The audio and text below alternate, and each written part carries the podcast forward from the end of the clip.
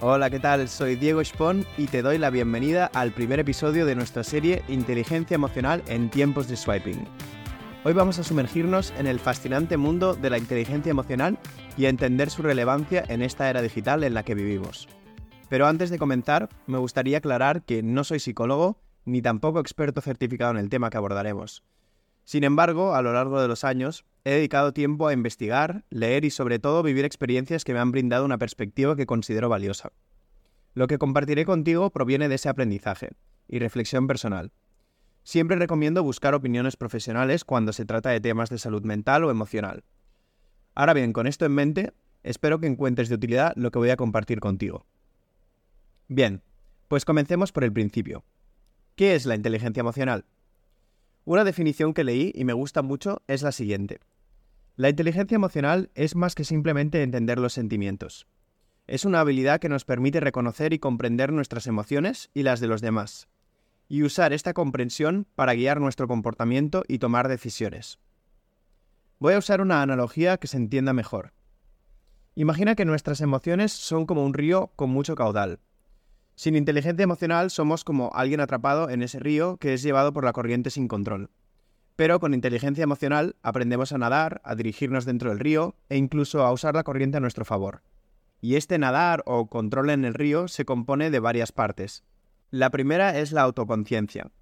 Se trata del primer paso de todos. Es como cuando te sumerges en el agua y sientes la temperatura, reconociendo cómo te sientes en ese momento. La autoconciencia nos permite entender nuestras emociones, qué las causa y cómo afectan a nuestras acciones. Después vendría la autogestión. Una vez que reconocemos tus emociones, ¿cómo reaccionas? Bien, pues la autogestión es como decidir si quieres nadar contra la corriente o a favor de ella o hacer lo que quieras. Nos da las herramientas para controlar nuestras respuestas emocionales y actuar de manera adecuada según nosotros consideremos y en función de la situación en la que estemos. Un componente importante y que ya no nos incluye únicamente a nosotros es la conciencia social. Eh, en ese río del que hablábamos, no nadamos solos. Hay otros a nuestro alrededor, y entender cómo se sienten nos permite interactuar mejor con ellos. Es como reconocer si alguien necesita ayuda para nadar o si está disfrutando del agua. Esto es importante en todos los ámbitos, ya que interactuamos con otras personas prácticamente en todo momento de nuestras vidas. Y por último, tendríamos la gestión de las relaciones, que es la habilidad de usar todo lo que sabemos sobre nuestras emociones y las de los demás para construir relaciones fuertes y saludables es como nadar en sincronía con los demás.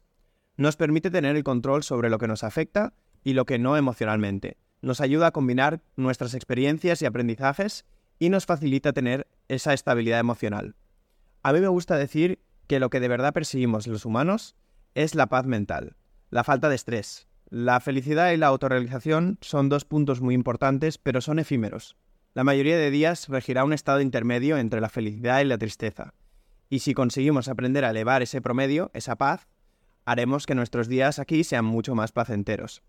Pero, ¿por qué es tan relevante la inteligencia emocional en esta era digital? Bueno, en un mundo donde gran parte de nuestras comunicaciones se realizan a través de las pantallas, interpretar y manejar emociones se vuelve aún más crucial. Las redes sociales, las aplicaciones de citas, los chats, todos presentan desafíos emocionales únicos. Y sí, la tecnología puede a veces distanciarnos, pero con una buena inteligencia emocional podemos mantener conexiones genuinas y significativas tanto en persona como en línea. Imagina las aplicaciones de citas. Un simple swipe puede decidir si conectas con alguien o no.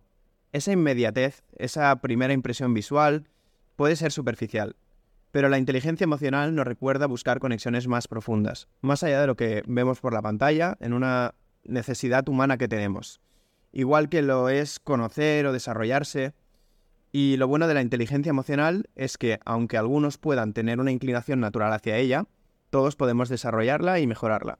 Y en esta serie de episodios te acompañaré en tu autodescubrimiento y crecimiento personal.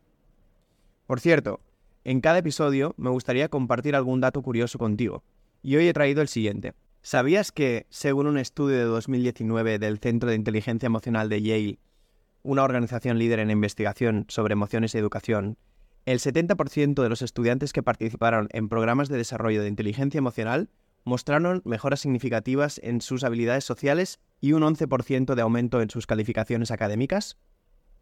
Pero bueno, dejándonos de datos, antes de despedirnos de cada episodio, me gustaría invitarte a una pequeña reflexión. La primera es la siguiente. Piensa en la última vez que sentiste una emoción intensa. ¿Pudiste identificarla? ¿Cómo reaccionaste? Tómate un momento para reflexionar sobre cómo la autoconciencia podría haber cambiado esa situación. Por último, me gustaría adelantarte lo que viene en el próximo episodio. Nos adentraremos más en el mundo del swiping y las primeras impresiones. Exploraremos cómo las aplicaciones de citas han cambiado nuestra percepción inicial y las emociones que surgen al deslizar. ¿Te ha pasado alguna vez que sientes una gran validación al recibir un match? ¿O un vacío al ser ignorado? Pues te espero en el próximo capítulo para hablar de ello. Gracias por acompañarme en este primer episodio y recuerda, la inteligencia emocional es un viaje, no un destino. Así que nos vemos en el próximo episodio de Inteligencia Emocional en tiempos de swiping.